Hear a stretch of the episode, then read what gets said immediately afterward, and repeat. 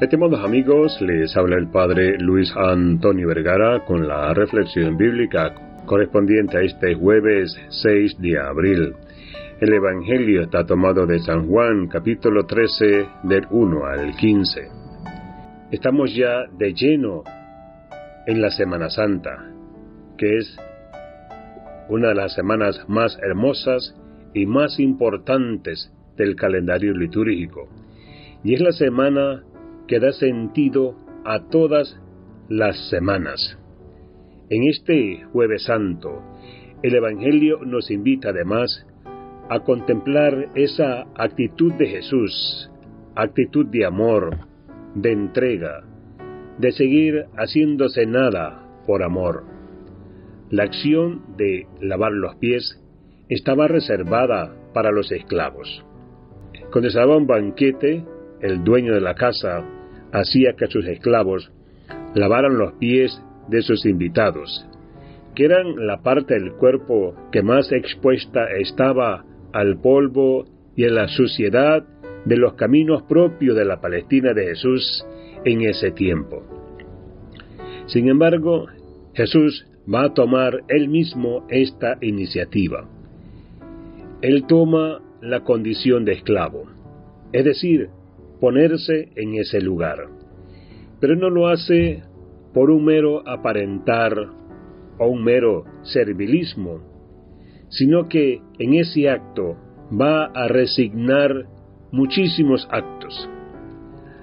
Y hay alguien que se va a oponer, y es Pedro, pero no lo pudo conseguir.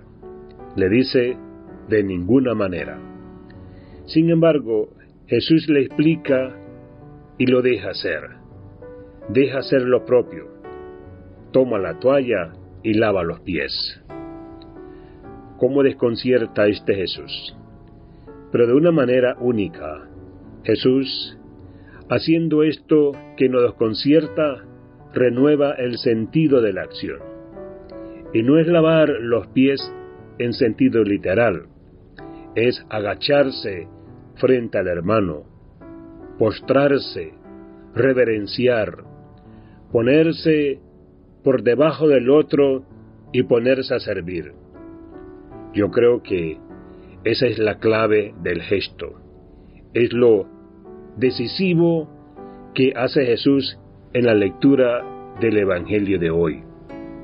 Este es un sentido profundamente simbólico donde se juega el sueño que tiene Jesús para la incipiente comunidad que Él va formando y que Jesús va a ser la semilla de lo que es hoy la Iglesia Católica.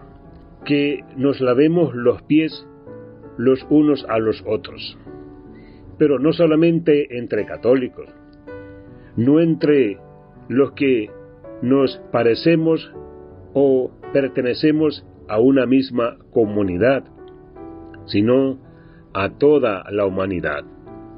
Tomemos conciencia de que el mensaje de Jesús va dirigido a toda persona de buen corazón, que quiere ser de este mundo un lugar más vivible, más digno y en definitiva más humano.